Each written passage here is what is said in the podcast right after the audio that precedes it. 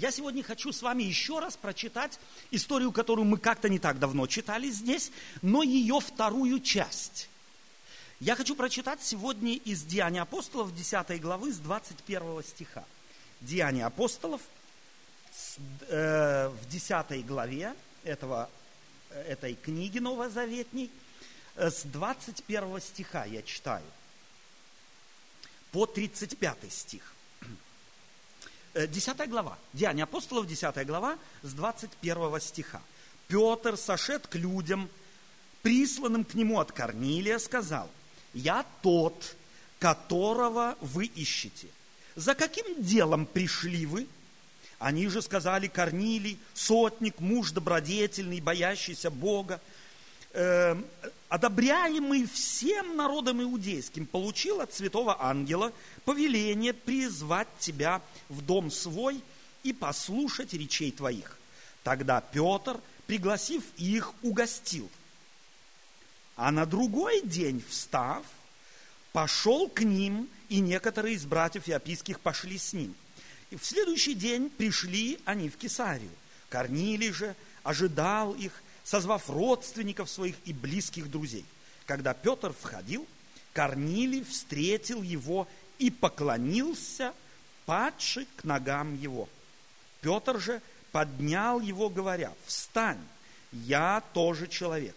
И, беседуя с ним, вошел в дом и нашел многих собравшихся, и сказал им, «Вы знаете, что иудею возбранено сообщаться или сближаться с иноплеменником. Но мне Бог открыл, чтоб я не почитал ни одного человека скверным или нечистым. Посему я, будучи позван и пришел беспрекословно, и так спрашиваю, для какого дела вы призвали меня? Корнилий сказал, четвертого дня я постился до теперешнего часа и в девятом часу молился в своем доме. И вот стал предо мной муж в белой одежде и говорит, Корнилий, услышана молитва твоя, и милостыни твои воспомянуты пред Богом. Итак, пошли в Иопию и позови Симона, называемого Петром. Он гостит в доме кожевника Симона Приморье. Он э, придет и скажет тебе. Тот час послал я к тебе, и ты хорошо сделал, что пришел теперь, все мы предстоим пред Богом, чтобы послушать все, что ты, все, все, что повелено тебе от Бога. Петр отверз уста и сказал, истинно познаю, что Бог нелицеприятен, но во всяком народе, боящийся его и поступающий по правде, приятен ему. Первое. Этот отрывок Священного Писания повествует о неожиданной встрече. Повествует о неожиданной встрече Петра, простого рыбака, с довольно знатным человеком, римским офицером по имени Корнилий. И понятно, что эта встреча, то есть так в жизни, вот просто так, они бы никогда не встретились. Понятно, что все, что происходит, все, что здесь в Деянии апостолов написано, это записано как чудо, за которым стоит Бог. Бог берет с одной стороны одного и берет с другой стороны другого, и их на разных путях сводит. Все, что ожидается от Корнилия и Петра, это одно – быть внимательными, настороженными, открыть глаза и открыть уши. И в соответствии с тем, что видят глаза и видят уши, действовать. Интересно, что в Евангелии от Луки, в частности, когда-то Иисус Христос сказал, и это и евангелист Лука записывает, Луки в 13 главе, мы можем это прочитать, Луки 13 глава. А, давайте-ка мы откроем сразу Евангелие от Луки в 13 главе. 29 стих я хотел бы э, на самом деле не цитировать на память, а прочитать эти слова. Евангелие от Луки, 13 глава, 29 стих. «И придут от востока и запада, и севера и юга, и возлягут в Царстве Божием». Кто это пишет? Лука. Чьи слова записаны? Чьи? Иисуса Христа слова. Иисус Христос говорит, и придут от севера, от юга, с востока и запада, и возлягут где? В Царстве Божьем. Что хотел Иисус этим сказать? Что придут с севера, и с юга, с востока и с запада. Все люди, представители всех племен, всех рас, всех языков, узкоглазые, широкоглазые, с большими ушами, с маленькими ушами, черные, белые, красные, желтые, все придут в Царствие Божие. При сем Петр присутствовал присутствовал. Почему? Он был учеником Иисуса Христа. Когда Иисус Христос эти слова говорил, уча народ, уча учеников, Петр при всем присутствовал. Скорее всего, не мог не слышать. И потому Иисус Христос любил эту фразу «И умеющий ухо слышать, да слышит». Мы очень часто слышим звук, слышим звон и не знаем, к чему он очень часто. Иисус Христос здесь, слова его записаны, это фундаментальная истина. Истина, которая определяет и говорит, что нет исключения в мире ни для кого. Прийти в Царствие Божие. Это значит, что в Царстве Божие, что Царствие Божие доступно и открыто всем. Весь мир через Иисуса Христа э, должен услышать эту весть.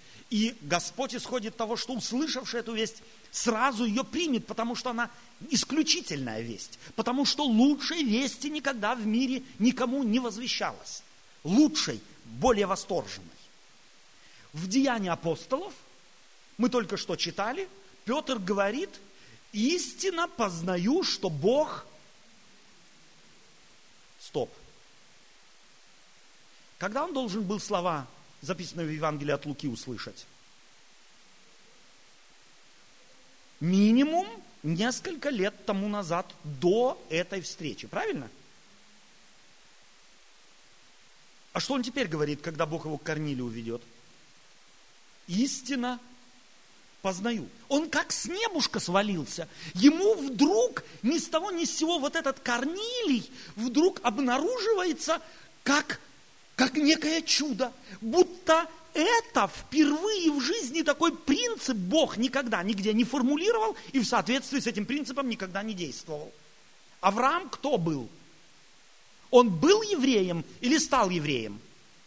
Он стал евреем, правильно? Он не был евреем, он был язычником, живущим в Вавилоне. Бог его выводит и делает его евреем, уже начало еврейской нации, как она зародилась. Авраам не родился евреем, он был язычник. Евреем его сделал Иисус Христос, Бог, Творец, имел право. Говорит, я тебе даю новое гражданство. Первым евреем на земле был Авраам. Уже сам этот факт должен был иудеев всех сделать людьми, просто национально открытыми для всех. Для них не должно было быть никаких признаков расы.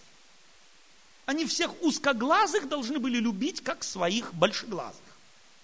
Но явно у них была проблема. И эту проблему они еще и догматически зацементировали. Вы слышали, что иудею запрещено общаться с язычниками. Где это записано? Вы такое место Священного Писания знаете? Я нет.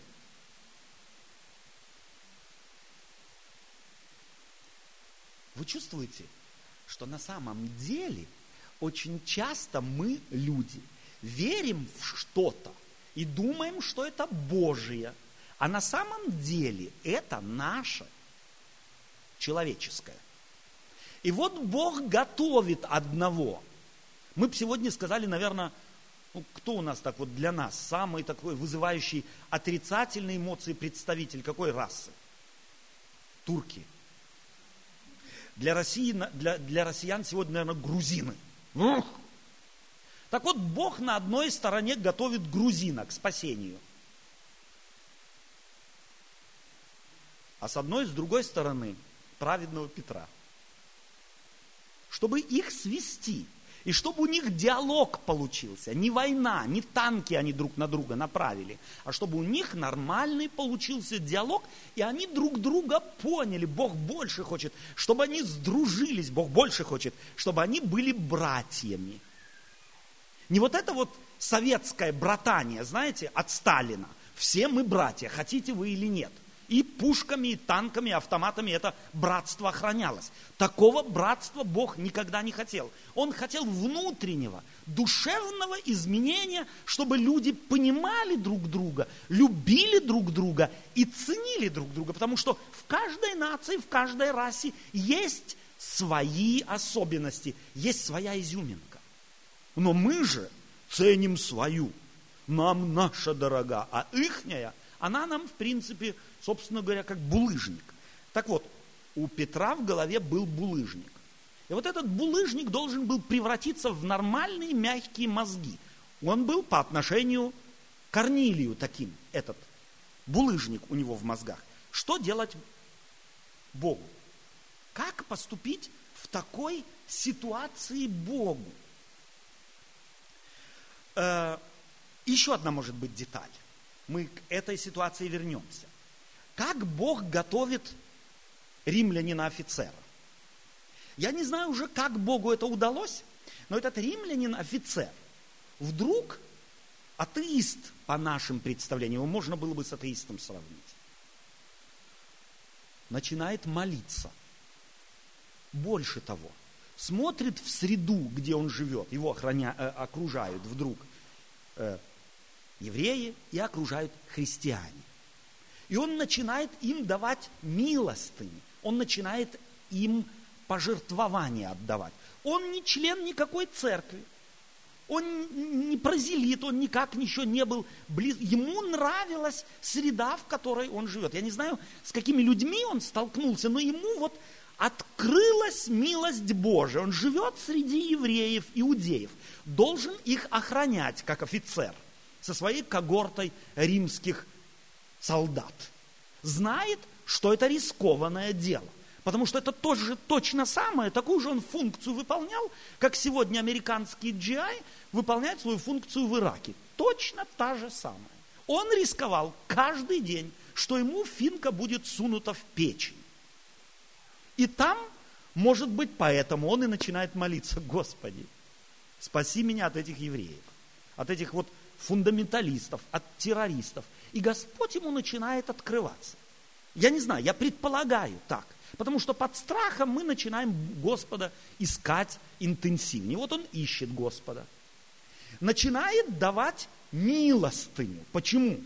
Потому что так язычники представляли себе, можно умилостивить Бога. Чем больше денежек ты отдал, тем ближе ты к Богу.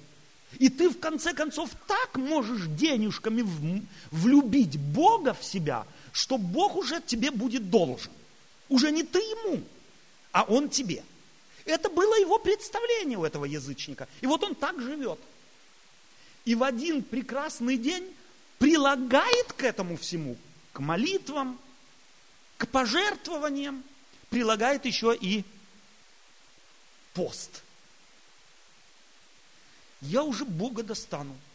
Буду не есть, не пить до тех пор, пока он мне не откроется, или умру. И Бог посылает к нему ангела. Где, скажите мне, в Библии написано, что так Божьей милости можно добиться? Тем, что денежку даешь, постишься постоянно и молишься до потери пульса, и Бог тебе ангела пошлет. Где такое написано? Нету. А он как живет? Почему он так делает? Потому что он так себе Бога представляет, так он воспитан. По-другому он не может. И что делает Бог? Бог язычнику в соответствии с его верой, с его представлениями открывается и говорит, дорогой, услышана твоя молитва и милостыни твои пришли на память Господу.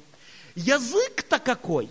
Точно языческий, потому что у язычников было такое представление, что Бог иногда помнит, а иногда забывает. И вот сейчас как раз об Корнилий вспомнил. И ангел использует такой язык, говорит с Корнилием на его языке. Твои милосты, вспом... не пришли пред Господа, и молитвы твои услышаны. Дивно. И что ангел говорит? Продолжай в том же духе. Нет. Он говорит, пошли к Петру. Пошли к Петру, который тебе скажет все. То есть здесь нужно было этому офицеру многое поменять. О Боге представление поменять, о том, как Бог милует, как Бог спасает и так далее и тому подобное. Все нужно было поменять. Но как? Что Бог не мог через ангела ему проповедь прочитать? Мог же. Что Бог через ангелов проповеди не читал? Вспомните маму знаменитого пророка и судью. Читал он ей проповедь? И даже два раза. Один раз прочитала, прочитал проповедь, муж не присутствовал. Муж говорит, ну как же так без меня? Молится. И ангел приходит, второй раз проповедь читает. Проблем нет у Бога.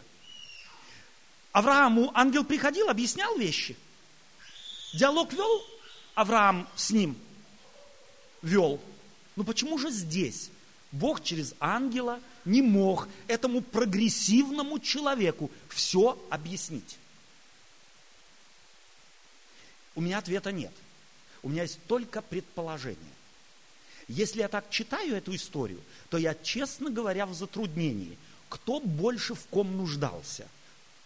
Корнилий в Петре или Петр в Корнилии? Я не знаю. Я склоняюсь ко второму. Потому что если бы не этот несчастный Корнилий, то вот этот булыжник в мозгах у Петра по отношению к язычникам так и остался бы не расплавлен.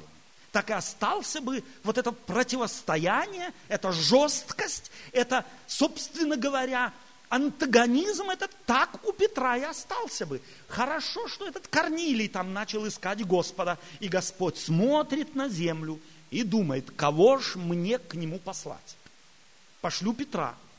Но он же с этим Петром ходил по земле и точно знает, как он мыслит. Он знает, какие у него там в мозгах колесики работают и как они работают. И говорит, такого его Корнилию посылать нельзя. Сломает все, испортит мне всю малину. Его вначале нужно изменить. И здесь Бог начинает действовать, чтобы изменить Петра. И начинает ему передачу собирать с неба. Не ангела посылать, передачу собирает. В мешок начинает собирать.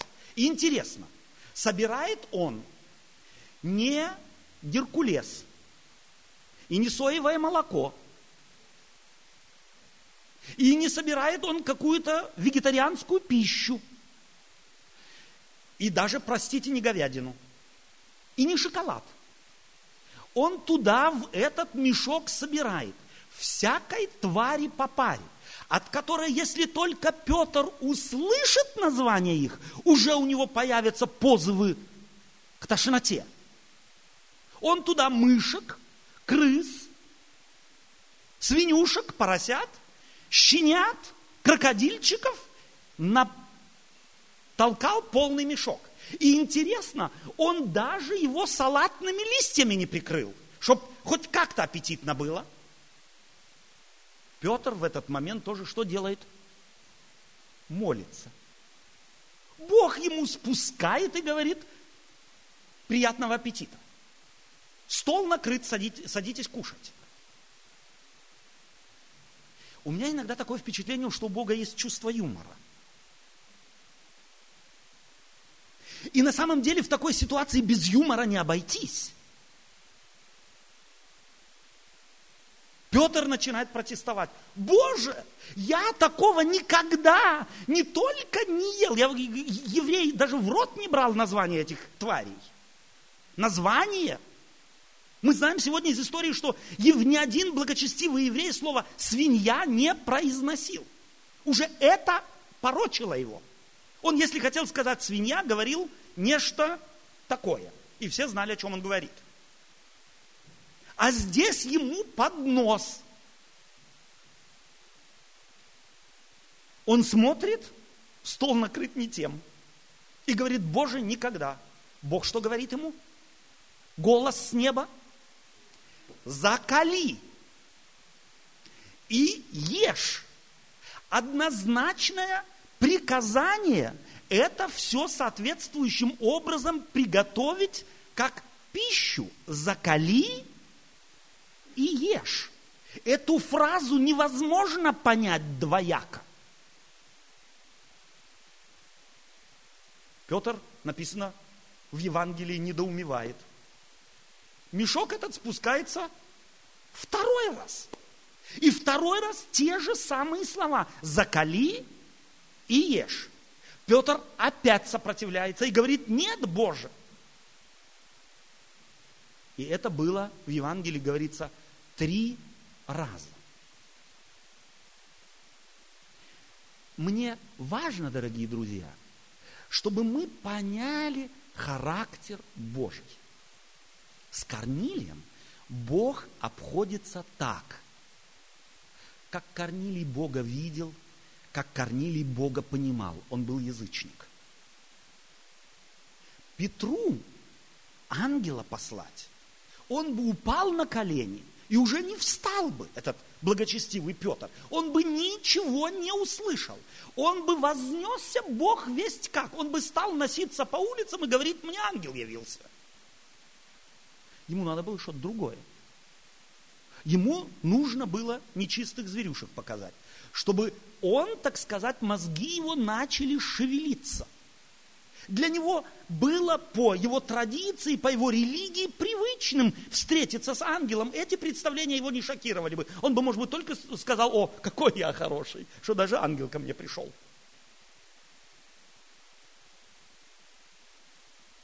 Мне нравится Евангелие, мне нравится Бог, мне нравится Библия, мне нравится, как Бог индивидуально с людьми обходится, чтобы людей изменить, чтобы людей на самом деле сделать сделать полезными друг для друга. А теперь вернемся к Корнилию. Корнилий жертвоприношение приносил, говорили мы, был хорошим человеком, был хорошим соседом, был хорошим офицером. Скорее всего, евреи пользовались связью с ним, если нужно было где-то что-то, какие-то документы и так далее и тому подобное. Они всем этим пользовались. Но почему-то ни одному из них в голову не пришло к этому Корнилию пойти и научить его правде Божией. Денежку? Почему нет? Давай сюда, если у тебя много. Хороший сосед? Нам повезло. Хороший офицер? Они всем рекомендовали. Если у тебя трудности, если у тебя какие-нибудь там конфликты с Римской империей, пойди к нему, уладит. Хороший человек. Но никому в голову не пришло пойти ему и милость Божию объяснить. Объяснить ему принципы Царствия Божия. Может быть, мы так с вами живем – с хорошими соседями, с хорошими коллегами. Слава Богу, что ты мне их послал, Господи. Как хорошо, что мы в Германии живем, Господи. Как хорошо, что нам социалам платят. Все дивно, все сладко, все хорошо, все великолепно. И сидим и радуемся.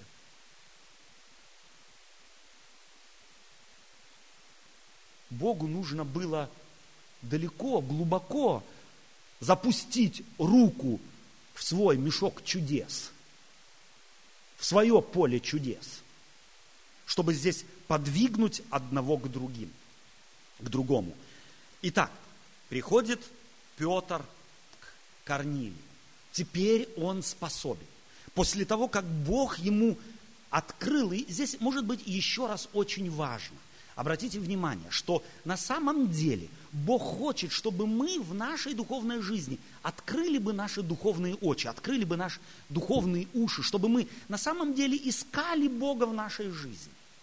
Потому что он недалеко. Тот же Павел в Деянии апостолов объясняет это как-то язычникам, потому что он недалеко от каждого из вас. Но кто из нас его видит? И вот здесь интересно, это отличает Петра. Он увидел эти так сказать, этих нечистых зверей в этом в, этом, в этой передаче, которую Господь ему дал, и у него почему-то не появилось мысли. Вот если честно, вот остановитесь на один миг и представьте себе, вы на кухне, вот на кухне готовите как раз, и у вас, к вам соседка заходит и говорит, ты знаешь, вот поросятину купила. Пропадет много. Как-то вот, ну, много купила, жадность это самое. Я не продаю тебе, я тебе вот просто фарш даю, пожалуйста. Вот, ну, сготовишь там какие-нибудь пельмешки, говорит она. А вы говорите, что вы, как вы будете реагировать? Первая мысль. Если я вчера только отказался от, от э, поросятины, то я сегодня буду говорить и такое соблазн, сатана. Сатана меня искушает. Мы тут же за всем, э, за всем этим кого увидели? Беса.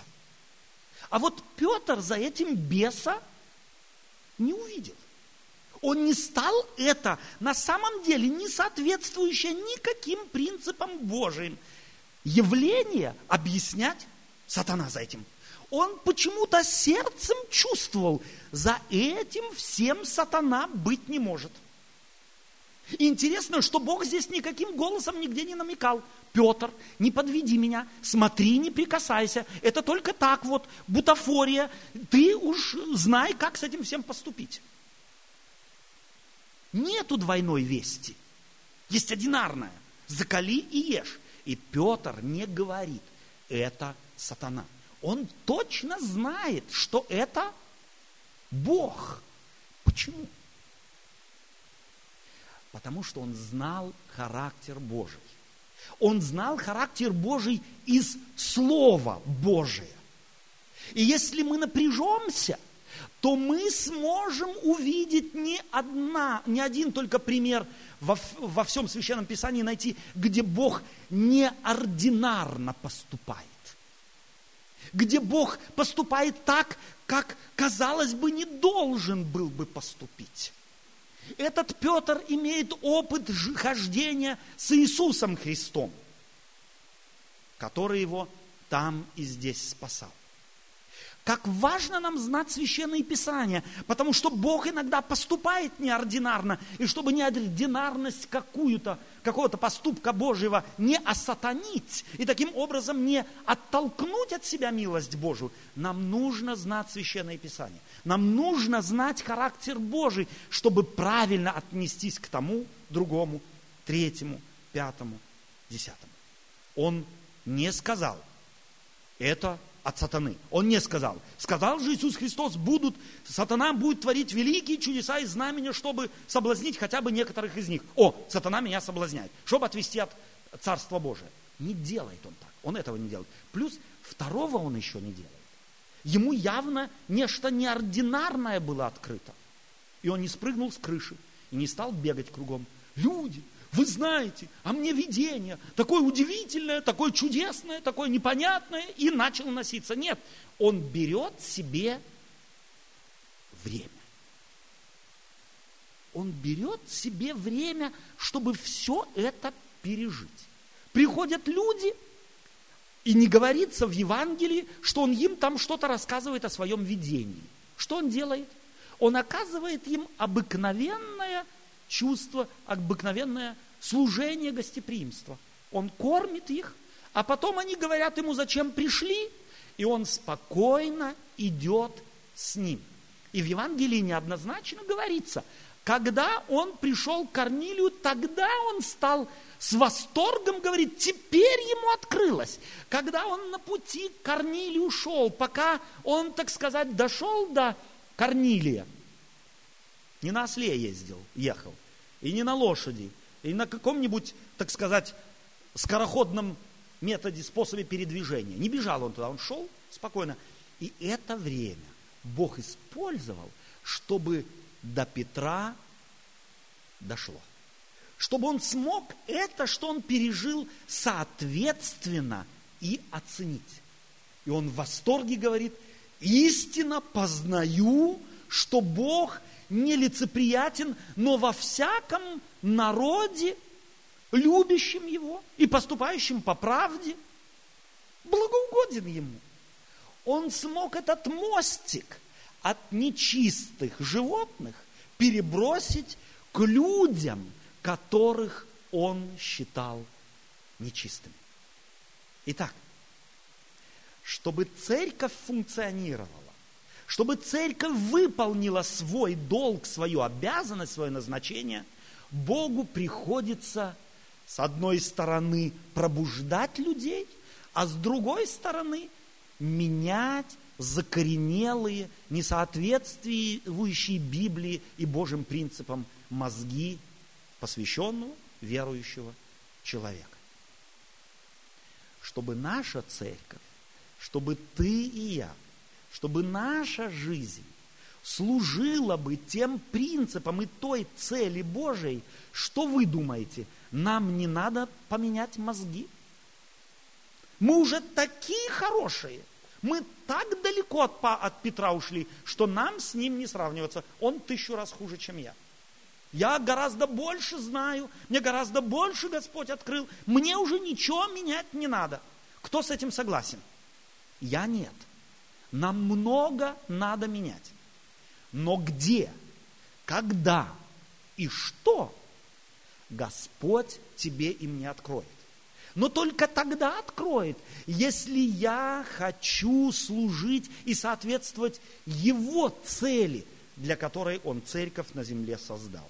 А Он создал ее для того, чтобы мы проповедовали, дорогие друзья, чтобы мы проповедовали Евангелие. Чтобы мы не проповедовали какие-то слухи, чтобы мы не проповедовали какие-то идеи, Бог весть какие, чтобы мы проповедовали радостную весть о том, что Бог проторил дорогу в свое царство. И ее не надо лупа искать где-то. И не надо тропинку какую-то в джунглях искать. Божье царство открыто всем – открыто настежь. И если только кто-то хочет, то попасть в это царствие нетрудно. И здесь, может быть, кто-то из вас думает сейчас как раз, Отто Вендель не знает Священного Писания. Потому что написано в Священном Писании, узкие врата, ведущие вечную жизнь. Думали как раз об этом стихе некоторые? Видите, мне пророческий дар Бог дал. Так вот, запомните, что вот эти слова Иисуса Христа об узких вратах, ведущих в вечную жизнь, это образный символ, который показывает грешника, смотрящего на Царство Божие. Если мне в Царство Божие, то понятно, сколько мне нужно будет выдержать, как мне мои мозги нужно будет изменить. Мне и то надо будет оставить, и другое, и третье, и пятое, и десятое. Мне буквально на этой неделе одна женщина говорит, которая читает книгу одну христианскую, говорит, ну как, я вот, я читаю, я хочу, а меня страх берет. Вот берет меня страх, связанный с Иисусом Христом. Он столько от меня требует. Он говорит, если ты возлюбишь отца твоего, мать твою больше, нежели меня, ты недостоин меня. Ну как же мне Бога любить больше, детей моих, мужа, жены? Ну как? Мне страшно. Чего здесь Бог от меня хочет? Он что, из меня изверга какого-то хочет сделать? Чувствуете, какими узкими кажутся человеку врата, ведущие вечную жизнь? Почему? Да потому что он Бога неправильно видит. Поэтому апостол Павел и говорит, что некоторые вещи нужно понимать духовно. И нам духовным многое понимается, надеюсь я, проще, чем тем, которые Господа еще не поняли и не приняли. Так вот, узкие врата, они могут быть и для тебя узкими. Если ты еще держишься за свои взгляды, держишься за свое мнение, держишься, и ты, и ты себе дороже всех на свете, то тогда ты пройдешь как раз мимо Царства Небесного.